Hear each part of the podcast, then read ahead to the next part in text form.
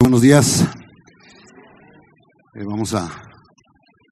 Qué hermoso es, pensaba ahorita mientras participábamos de, de la cena, qué hermoso es poder en, en, unión como iglesia participar de ese evento, ¿no? Tan maravilloso. Yo no puedo imaginar a los discípulos de Jesús cuando fueron llamados a participar, cuando fueron eh, invitados a participar de, de, la cena del Señor. Yo creo que ellos ni siquiera podían entender, ¿no? De el, el, el tamaño de misericordia que Dios les había mostrado. Y es un hermoso privilegio que, te, que, tenemos tú y yo también, eh, que tuvimos en este domingo. Dicen por ahí que para saber hacia dónde vamos hay que saber de dónde venimos. no. Así que, ¿te acuerdas que eh, Marcelo nos hablaba el, en los fines de semana pasada, el fin de semana pasado, de este capítulo 7 de Segunda de Samuel? Y veíamos cómo es que Dios había hecho un pacto con David. ¿Te acuerdas? Eh, ¿Qué le había eh, prometido Dios a David?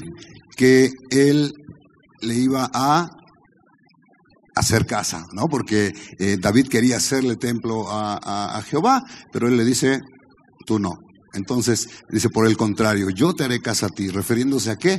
A que él le iba a dar descendencia, él le iba a dar un, un linaje. Y le dice, de ese linaje yo voy a levantar un rey y ese rey es el que va a construir el templo. ¿Y era quién? Salomón. Y no solo eso, sino que le hace una promesa mesiánica, porque le dice, y de ese linaje eh, yo voy a levantar un rey y ese rey va a reinar sobre Israel eternamente. Y esa promesa la vemos cumplida en quién? En Jesús, ¿no? Ahí en Lucas, eh, eh, Lucas 1, 30 al 33, dice, no tengas miedo, María, le dijo el ángel, porque has hallado el favor de Dios, concebirás y darás a luz un hijo y le pondrás por nombre Jesús. Él será muy grande y lo llamarán Hijo del Altísimo. El Señor Dios le dará el trono de su antepasado David y reinará sobre Israel para siempre y su reino no tendrá fin. Entonces ahí vemos que eh, Dios, hoy tú y yo podemos ver a un Dios que cumple sus promesas. No, Jesús vino y vino para darnos vida, eh, dando cumplimiento a esta promesa que Dios eh, había, había hecho. En el capítulo, ya en el capítulo 8, por ejemplo, en el eh, versículo 14, Dios cumple su promesa, porque Dios le da la victoria a David sobre todos sus enemigos, batalla tras batalla a la que David iba y enfrentaba, cada uno de sus enemigos, Dios los fue poniendo en sus manos, los fue entregando en manos de David. Eh, así que, para cuando llegamos ya al, capítulo que nos atañe en esta mañana, que es el eh, capítulo 9, tenemos a un David al cual Dios ya le ha dado reposo. Tenemos a un David que ahora no reina solo sobre una parte de Israel, sino que es un David que ahora reina sobre todo Israel.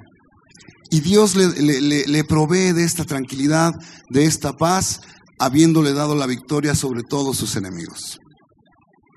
Y desde ahí, desde esa tranquilidad, esa paz en Jerusalén, es que, ¿te acuerdas que, que allá en el capítulo 7 David tenía un deseo en su corazón? Decíamos, era hacerle casa a Jehová.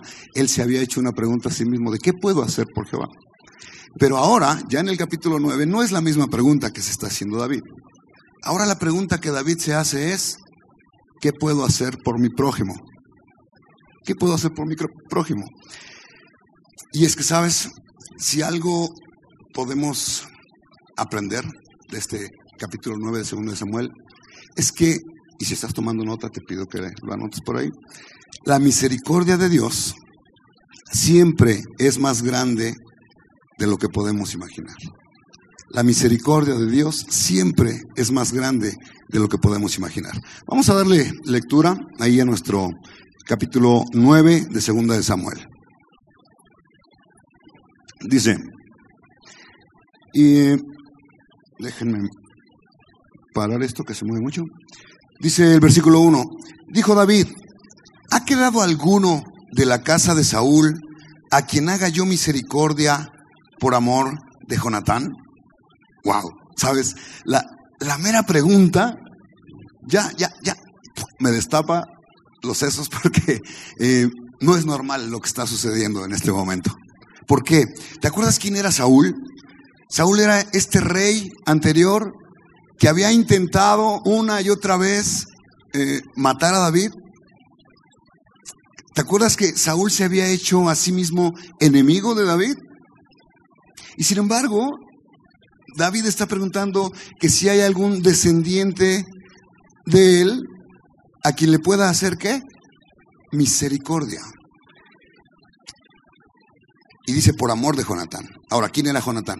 Jonatán, hijo de Saúl. Hijo de Saúl, este amigo entrañable de, de, David. ¿Te acuerdas? Cada vez que Jonatán se enteraba de que eh, Saúl quería hacer algo en contra de David, él le echaba aguas, ¿no? Hey, abusado, porque aquí y allá. Y eran amigos entrañables. Dice la escritura que, eh, que, que, Jonatán amaba a David como a sí mismo. Ahora, eh, ¿por qué es que se sale de lo normal? Explico. En aquel tiempo, cuando un rey se posicionaba al trono, es decir, en este momento David, ese rey tenía la obligación política, la norma, la costumbre de buscar a cualquier descendiente que hubiera quedado de la dinastía anterior, del rey anterior, ¿para qué? Para matarlo. ¿Por qué? Porque cualquiera de ellos que hubiera quedado podía en un momento dado eh, reclamar su derecho al trono. Y de esa manera pues provocar un golpe eh, de Estado en contra del rey. Pero es sorprendente que David no hace eso. David no busca al descendiente para matarle, sino lo que David quiere hacer es mostrarle misericordia. Ahora, esta palabra misericordia tiene que ver con no dar a alguien el castigo que merece. Así como gracia es algo que recibo y no merezco, la misericordia es no darle a alguien el castigo que merece. Muy bien. Eh, estamos viendo entonces que David en este momento de la historia se, acuerda de algo. ¿De qué se está acordando? De que un día, hace algún tiempo, había hecho un pacto con Jonatán. Mira, acompáñame ahí a 1 de Samuel, capítulo 20, versículos 15 al 17, primera Samuel 20, dice, este es Jonatán hablando, y le dice a David, y no apartarás tu misericordia de mi casa para siempre. Cuando Jehová haya cortado uno a uno los enemigos de David de la tierra, no dejes que el nombre de Jonatán sea quitado de la casa de David. Así hizo Jonatán pacto con la casa de David, diciendo, requiéralo Jehová de la mano de los enemigos de David. Y Jonatán hizo jurar a David una y otra vez porque le amaba, pues le amaba como a sí mismo. ¿Te das cuenta? Yo, yo puedo ver aquí algo, un, pacto muy similar al pacto que Dios había hecho con David, porque Dios le había eh, eh, em, prometido que iba a tener misericordia sobre su descendencia. Y David aquí le está prometiendo a Jonatán lo mismo. ¿No? Está haciendo un pacto de que él va, un día va a tener misericordia. Y entonces, al hacer la pregunta a David de, ¿hay alguien de la casa de Saúl a quien haga yo misericordia por amor de Jonatán? Estamos viendo que David quiere dar cumplimiento a esa promesa. Muy bien.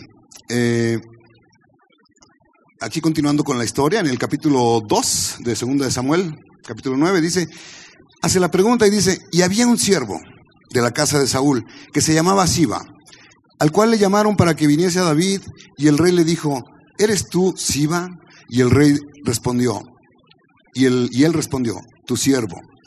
El rey le dijo, ¿no ha quedado nadie de la casa de Saúl a quien haga yo misericordia de Dios?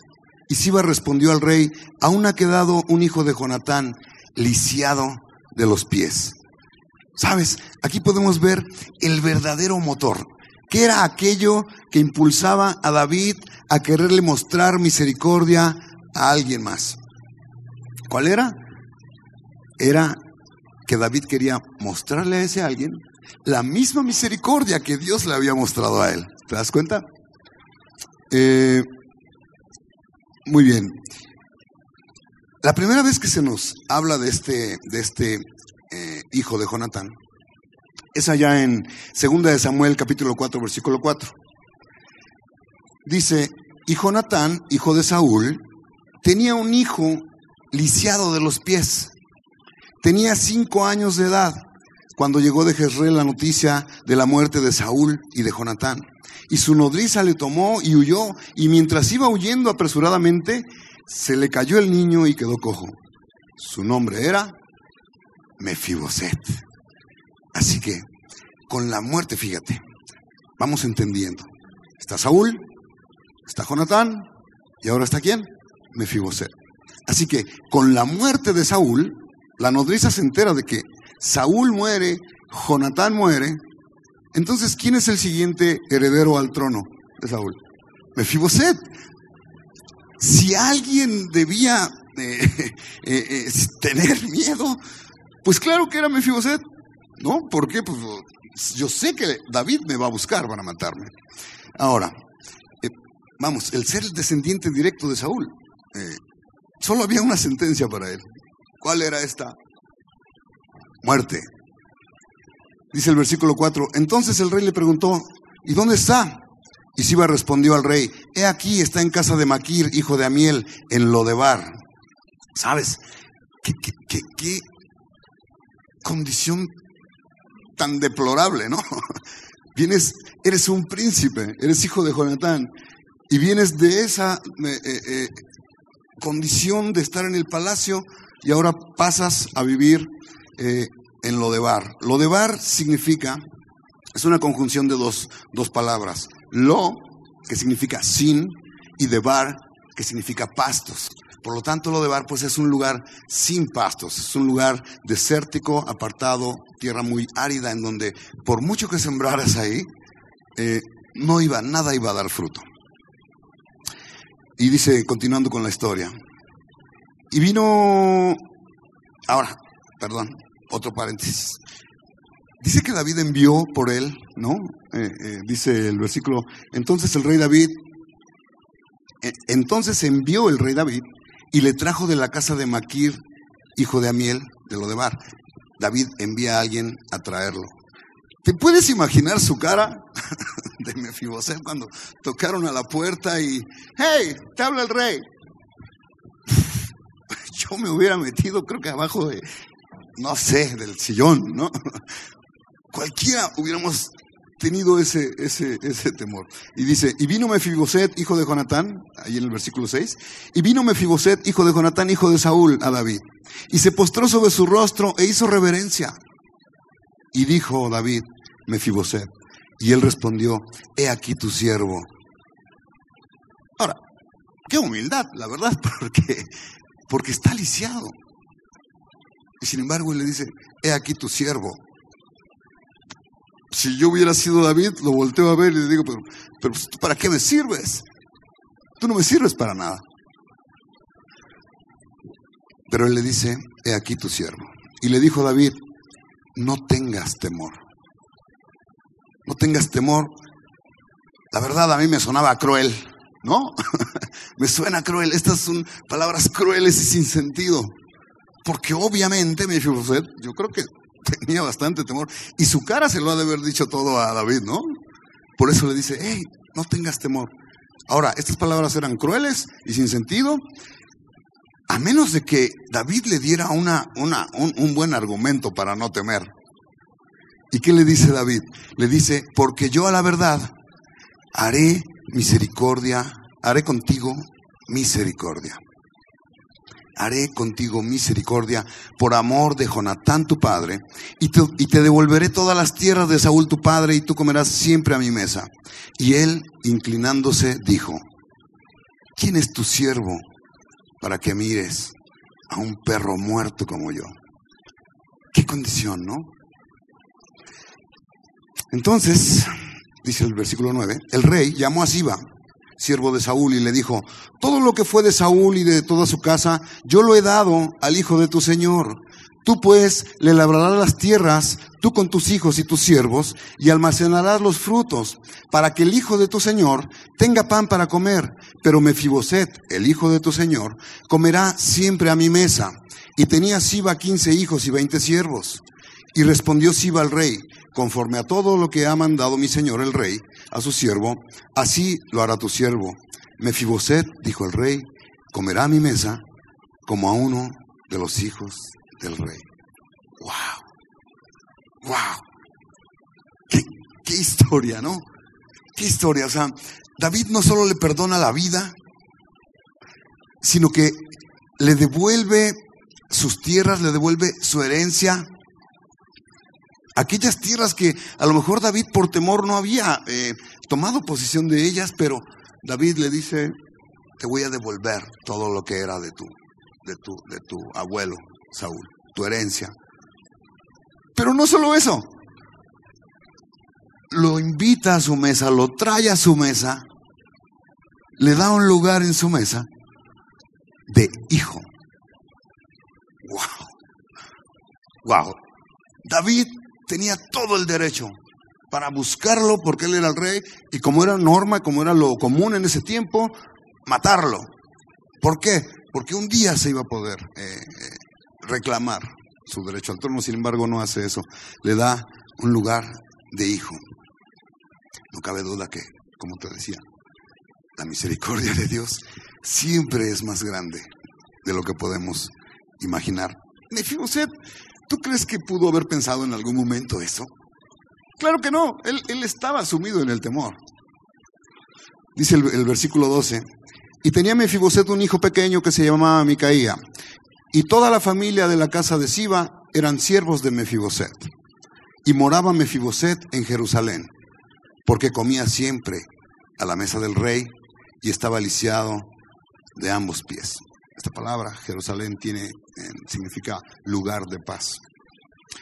Sabes, me impresiona mucho esta historia porque alguien que es invitado a la mesa del rey y termina el texto diciendo, y estaba lisiado de los pies.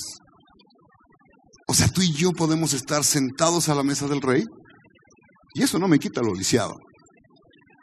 Pero eso debería cambiar mi, enfoque de las cosas. Y sabes, ¿qué podemos aprender nosotros de la misericordia de Dios?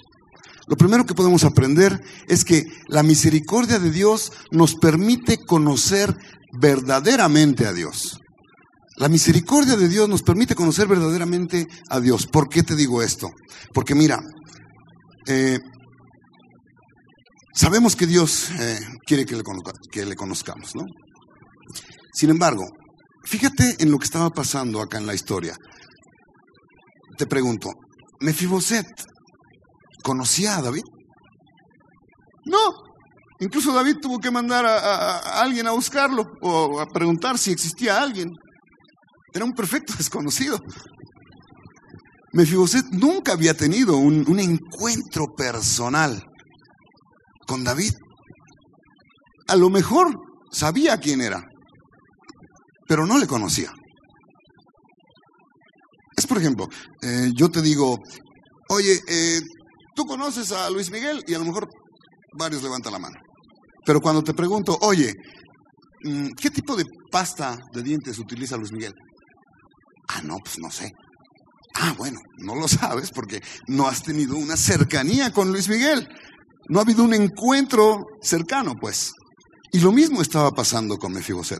Mefiboset nunca había tenido este encuentro con David, pero te puedo asegurar que sí sabía quién era David. Sabía quién era, mas no le conocía íntimamente. Y sabes, a veces cuando nosotros no conocemos íntimamente a Dios, hacer lo mismo que en su momento pudo hacer Mefiboset. Tendemos a especular acerca de ese Dios. Tendemos a decir cosas como, no, es que si Dios me amara tanto como dice, a mí no me estaría pasando. No, tendemos a, a especular acerca de Dios y empezamos a creer en un Dios malo, en un Dios que a lo mejor no quiere mm, ayudarme en los momentos que más lo necesito. Y eso se llama especulación, especulación. Sabes, Dios quiere que le conozcamos, sí a través de su palabra, porque mira, Proverbios capítulo 2, versículo 1 y 5 dice, Hijo mío, si recibieres mis palabras y mis mandamientos guardares dentro de ti, haciendo estar atento tu oído a la sabiduría, y si inclinares tu corazón a la prudencia, si clamares a la inteligencia y a la prudencia dieres tu voz, si como la plata la buscares y la escudriñares como a tesoros, entonces entenderás el temor de Jehová y hallarás el conocimiento de Dios. Y eso es verdad. Si yo voy a la Biblia, yo encuentro a Dios. Pero sabes, muchas veces ese conocimiento se queda en puro intelectualismo. Sí, lo tengo aquí, sé quién es. Pero Dios no quiere que hagamos solamente eso y nos, quedamos, y nos quedemos con meras especulaciones acerca de Dios. Dios quiere que le conozcamos, sí, pero a través de su misericordia. Fíjate, eh, dice Jeremías capítulo 9, versículos 23 y 24. Así dijo Jehová, no se alabe el sabio en su sabiduría, ni, ni en su valentía se alabe el valiente, ni el rico se alabe en sus riquezas, mas alabes en esto el que se hubiere de alabar, en entenderme y conocerme, que yo soy Jehová, que hago qué? Misericordia. Sí, Dios quiere que le conozca a través de su palabra, pero por la vía de la misericordia. Si tú y yo no conocemos a Dios por esa vía, por la misericordia, ¿sabes qué? Lo demás es especulación, lo demás es puro intelectualismo, lo demás, lo, demás nos va a llevar a, temer de Dios, al temor. Date cuenta, esa manera es la que llevó a Mefiboset a, temer de David. Eh, ahí vemos en el eh, versículo 7 de, de 2 de Samuel 9. Mefiboset tenía ese miedo de acercarse a David. Y, y nosotros muchas veces los temores nos invaden, ¿no? Tenemos temor a que Dios no nos acepte como somos. Tenemos temor de es que no me acerco a Dios porque lo que digan los demás. Tenemos temor de que nuestros amigos nos dejen de hablar. Tenemos temor de que Dios no escuche una, una oración. Temor, temor, temor, temor. Pero sin embargo, fíjate, segunda de Timoteo, capítulo 1, versículo 7. Porque no nos ha dado Dios un espíritu de cobardía, sino de poder, de amor y de dominio propio. Romanos capítulo 8, versículo 15 al 17. Pues no habéis recibido el espíritu de esclavitud para estar otra vez en qué? En temor, sino que habéis recibido el espíritu de adopción por el cual clamamos, Abba, Padre. El espíritu mismo da testimonio a nuestro espíritu de que somos hijos de Dios. Y si hijos, también herederos, herederos de Dios y coherederos con Cristo, si es que padecemos juntamente con Él, para que juntamente con Él seamos glorificados. Sabes, cuando conocemos a Dios a través de su misericordia,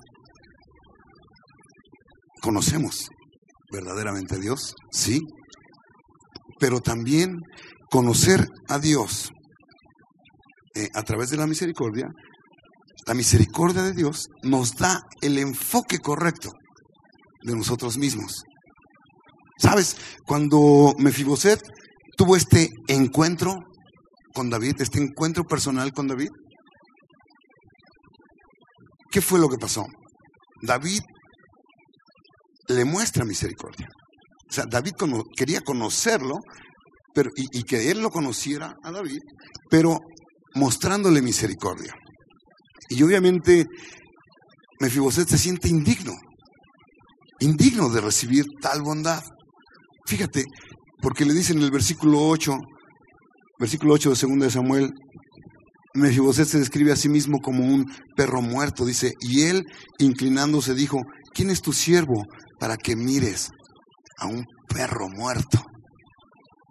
Mefiboset sabía cuál era su condición deliciado, él sabía que no merecía, él sabía que por sus propias fuerzas él nunca hubiera podido eh, llegar a David. Y sabes, nosotros tendemos a distorsionar la imagen que tenemos de nosotros mismos.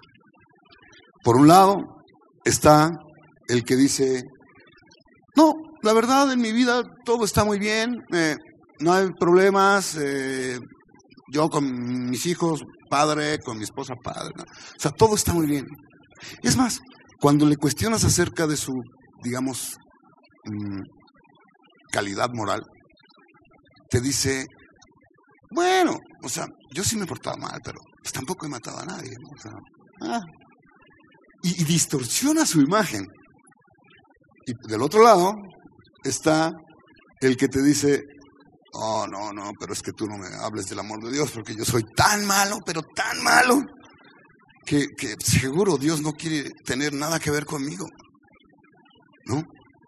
Dios, en cuanto me tenga enfrente, me va a aventar un rayo de fuego y me va a desaparecer. Y cuando tenemos esa actitud, ¿qué hacemos? Normalmente se esconde, se aísla esa persona sin darse cuenta que eso lo aleja cada día más de Dios. Y eso es pecado.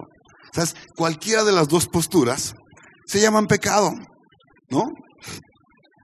Eh, en ocasiones podemos llegar a distorsionar tanto nuestra imagen de nosotros mismos que a veces hasta nos sentimos con el derecho de exigirle a Dios que tenga misericordia de mí. ¿No? Dices, ¿cómo? ¿Cómo es posible? ¿Cómo podemos estar tan cegados ante nuestra condición? Sabes, nosotros debemos reconocer nuestra condición de pecado. Eh, dice Romanos 3:23, por cuanto todos pecaron. Y esa palabra todos, pues, nos incluye a todos. Y la paga de ese pecado, ¿cuál es? La muerte. O sea, la separación eterna de Dios. Si algo merecemos tú y yo, es una vida eterna en el infierno. Eso es lo que merecemos por nuestro pecado. Pero sabes, la misericordia de Dios siempre es más grande de lo que podemos imaginar. No solo porque nos permite conocer verdaderamente a Dios, no solo porque nos da el enfoque correcto acerca de nosotros mismos, sino también porque la misericordia de Dios es más grande aún que esa condición de pecado en, en la que nos encontramos. Fíjate, eh, David manda llamar a Mefiboset. Cuando lo manda llamar, él sabe, él ya sabe que está lisiado, ¿sí o no? Se lo dijo Siba. Está el hijo de Jonatán, pero está lisiado.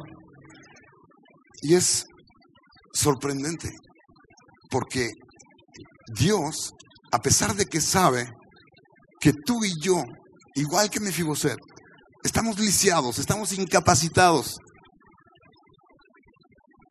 Él nos, Él nos manda a buscar, tanto como a, como a Mefiboset.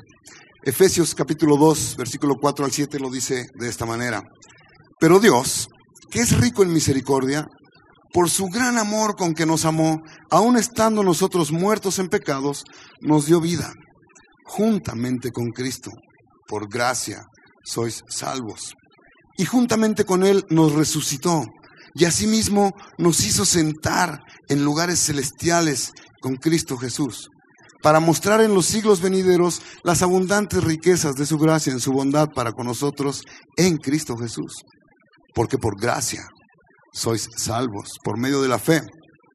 Y esto no es de vosotros, es un don de Dios, no por obras, para que nadie se gloríe. ¿Recuerdas de dónde sacó David a Mefiboset? ¿En dónde vivía Mefiboset? en Lodebar. Y decíamos que Lodebar, ¿qué es? Es eh, sin pastos significa. Es un lugar apartado, es un lugar desértico, tierra seca. Era muy poco probable que algo diera fruto ahí. Eh, algunos comentaristas dicen que era un lugar inhóspito donde se refugiaban los mendigos, los, eh, desamparados, los despojados, los perseguidos, los abusados, los golpeados por la vida. Ahí, eso dicen algunos eh, comentaristas. Pero sabes, lo de bar en nuestras vidas significa aquella vida pasada, de donde Cristo ya nos rescató. Por cierto, a Mefiboset, David lo rescató de lo de bar. A mí, Cristo me rescató de lo del bar. Eso es un chiste. en serio, en serio, date cuenta. Lo de bar en nuestra vida pasada es aquella vida que ya quedó atrás, de modo que si alguno está en Cristo, nueva criatura es. Las cosas viejas pasaron. Aquí todas son hechas nuevas. Y créeme, es por la puritita misericordia de Dios que yo puedo estar aquí enfrente hablando contigo y diciéndote, hey, la misericordia de Dios siempre es más grande de lo que, de lo que pensamos. Pero ¿sabes qué pasa? Muchas veces nosotros, aunque ya el rey, ya el rey nos trajo a su mesa, ya nos dio un lugar, ya nos sentó ahí. ¿Sabes qué hacemos tú y yo? Volteamos para atrás a esa vida pasada y en nuestra mente estamos extrañando aquello de lo cual Cristo ya nos rescató. Eh, Gálatas, capítulo 4, versículo 8 al 9. Dice, ciertamente en otro tiempo, no conociendo a Dios, servías a los que por naturaleza no son dioses. Mas ahora, conociendo a Dios, o más bien siendo conocidos por Dios, ¿cómo es que os volvéis de nuevo a los débiles y pobres rudimentos a los cuales os queréis volver a esclavizar? ¿Te das cuenta? Muchas veces ya estamos sentados a la mesa del rey, pudiendo comer del banquete que esto nos ofrece, y sin embargo nosotros volteamos atrás y queremos seguir comiendo las migajas del mundo. Por eso Pablo les, les dice eso a los, a los Gálatas. Sabes, lo de Bar, esa vida pasada que nos causa vergüenza hoy por hoy. También tiene que ver con la culpa, la desolación, la desesperanza. De allá viene también el enojo, la amargura, la falta de perdón. Esa es la vieja vida. Pero sabes, Dios ya nos ha hecho sentar en los lugares celestiales. En Cristo. Romanos 6:21 dice, porque cuando eras esclavos del pecado, erais libres acerca de la justicia, pero ¿qué fruto tenías de aquellas cosas de las cuales ahora os avergonzáis? Porque el fin de ellas es muerte. Mas ahora que habéis, eh, que habéis sido libertados del pecado y hechos siervos de Dios, tenéis por vuestro fruto la santificación y como fin la vida eterna. Porque la paga del pecado es la muerte. Mas la dádiva de Dios es vida eterna en Cristo Jesús, Señor nuestro. Muchas veces ya estamos ahí, sentados en los lugares celestiales. Y vivimos en, ya en Cristo eh, resintiendo cosas del pasado, queriéndonos cobrar un poco de lo que alguien nos ha hecho en el pasado. Y en Cristo esto no debe ser así. Normalmente sucede, eso sucede cuando pues, tenemos pruebas en nuestra vida, ¿no? Esas pruebas de, mi vida me invitan a, a, regresar a aquella antigua vida que tiene sus reglas. ¿Cuáles son esas reglas? No, pues el que no tranza no avanza. ¿Me la haces? Me la pagas. ¿Me la haces? Me la pagas. O simplemente como otro tipo de cosas, eh, todos los caminos nos llevan a Dios. Tiene sus reglas. Esa vida tiene sus reglas. Te pregunto, ¿has aceptado ya la invitación que el rey te hace para venirte a sentar a su mesa? Por su misericordia.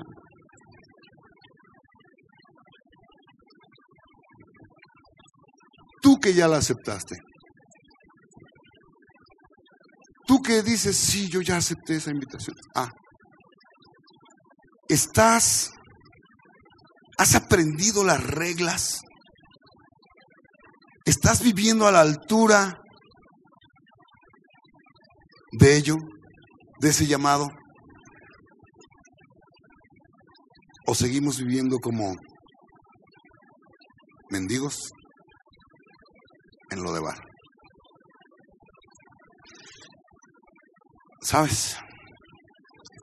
Mefiboset, cuando escuchó el llamado del rey, que le dijeron, hey, ahí te hablan, él no se quedó ahí. Dice, dice el escrito que se presentó. ¿Y qué hizo? Se postró, se humilló delante de David. Primera de Pedro, capítulo 5, versículos 6 al 10, lo dice de esta manera. Humillaos pues bajo la poderosa mano de Dios para que Él os exalte cuando fuere tiempo, echando toda vuestra ansiedad sobre Él, porque Él tiene cuidado de vosotros. Sed sobrios y velad, porque vuestro adversario el diablo, como león rugiente, anda alrededor buscando a quien devorar, al cual resistid firmes en la fe sabiendo que los mismos padecimientos se van cumpliendo en vuestros hermanos en todo el mundo. Mas el Dios de toda gracia, que nos llamó a su gloria eterna en Jesucristo, después que hayáis padecido un poco de tiempo, Él mismo os perfeccione, afirme, fortalezca y establezca. No tenemos por qué seguir viviendo bajo las reglas de la vida pasada. Efesios capítulo 4, versículo 17.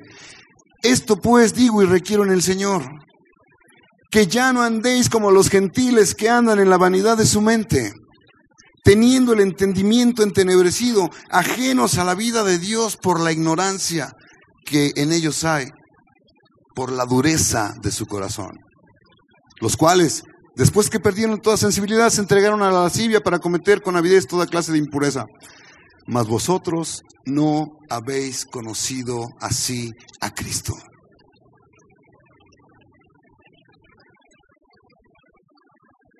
Así que en verdad, si es que en verdad le habéis oído y habéis sido por él enseñados conforme a la verdad que está en Jesús.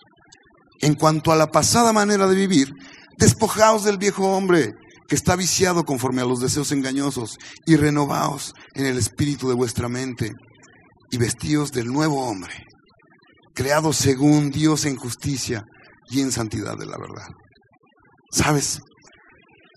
La misericordia de Dios no solo nos permite conocer verdaderamente a Dios, no solo nos permite tener el enfoque correcto de nosotros mismos, sino que también la misericordia de Dios nos revela nuestra verdadera identidad en Cristo.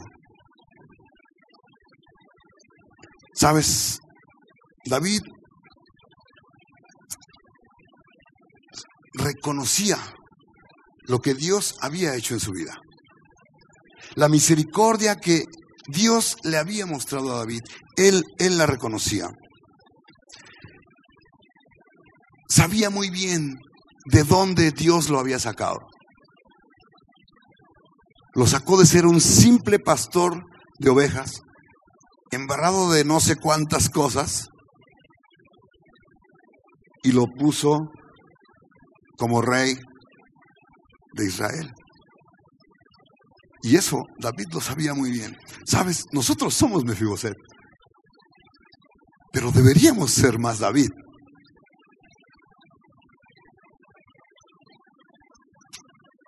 Colosenses capítulo 2, versículos 13 y 14 dice, perdóname, Gálatas 4, Gálatas 4, capítulo 4 al 7.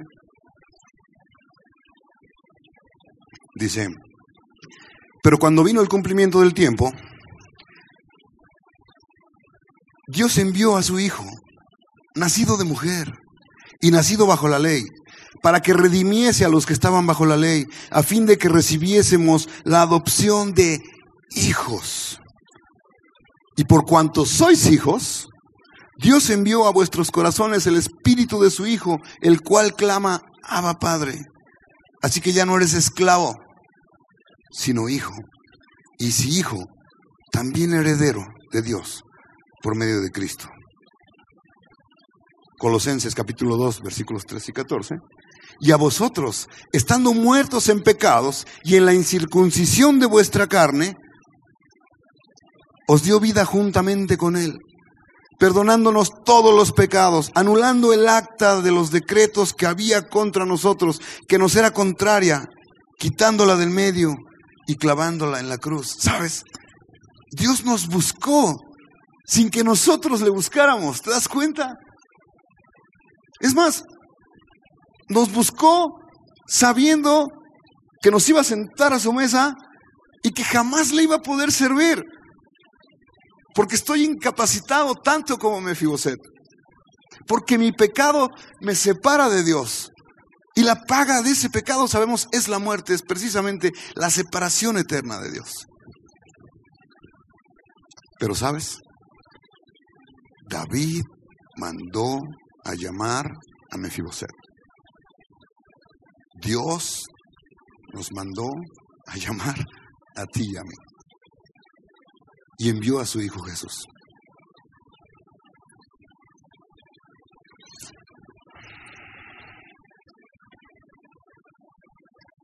¿Alguna vez te has sentido frustrado por no ser lo que Dios quiere que seas?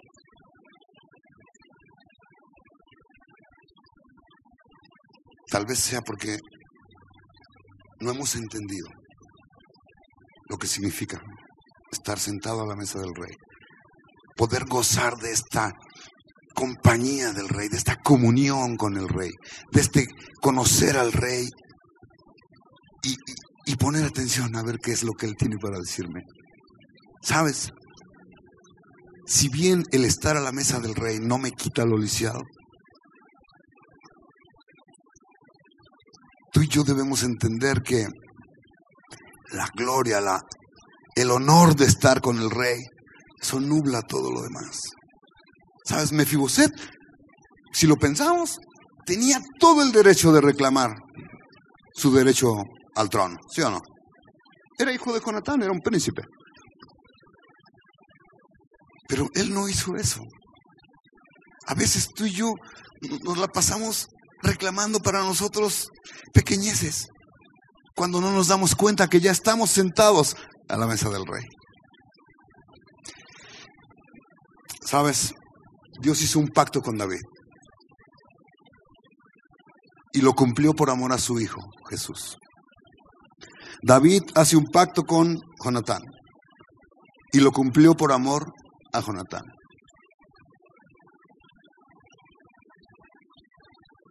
¿Y qué hizo? Le mostró misericordia a Mefiboset. Tú y yo, poseedores de un nuevo pacto en Cristo, podemos mostrar misericordia a aquel que, ha, que nos ha ofendido, aquel que ha pecado contra nosotros. ¿Por amor a quién? Alguien que es más grande que tú y que yo. Y ese alguien se llama Jesús. Iglesia, necesitamos abrazar la misericordia de Dios. Necesitamos conocer a Dios, sí, pero conocerlo por la vía de su misericordia, por medio de lo que Él ha hecho con nosotros. Necesitamos quitar la mirada de nosotros mismos, necesitamos quitar la mirada del mundo, de esa vida. Y si la vamos a poner en el mundo, no es para, mm, no, es para mostrar misericordia entonces a aquel que está en la misma condición que yo para, para terminar pronto. Dios quiere que vivamos como hijos de Dios, no como mendigos. Dios no quiere nuestra resignación en la vida venida de un conocimiento meramente especulante, meramente intelectual. Dios quiere tu adoración venida de un conocer a Dios a través de su misericordia. Dios quiere traerte de las tinieblas a la luz, a su luz admirable. Porque sabes, la misericordia de Dios es mucho más grande de lo que podemos imaginar, de lo que podemos pensar. Vamos a orar. Padre, te damos gracias, Dios, porque Dios, en tu palabra podemos conocerte, Señor, y podemos entender, Dios, que solamente, Señor, a través de entender lo que tú has hecho en nuestras vidas, de dónde es que tú ya nos sacaste, Señor. Nosotros podemos, por fe, Señor, tomar el lugar que tú ya nos has dado sentados a tu mesa, Señor. Que Padre, al reconocer tu misericordia, nosotros podamos también mostrar misericordia a los que nos han hecho mal. Te damos gracias y te pedimos perdón, Señor. Si aún estando sentados a la mesa, hemos vuelto nuestra mirada atrás, Señor, y, extrañamos nuestra antigua manera de vivir, Dios.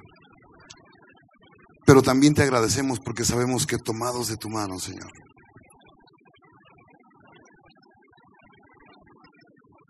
de tu mano que nos ha traído a tu mesa. Podemos experimentar el gozo, Señor, de sabernos en tu presencia. Damos gracias en el nombre de Cristo Jesús. Amén.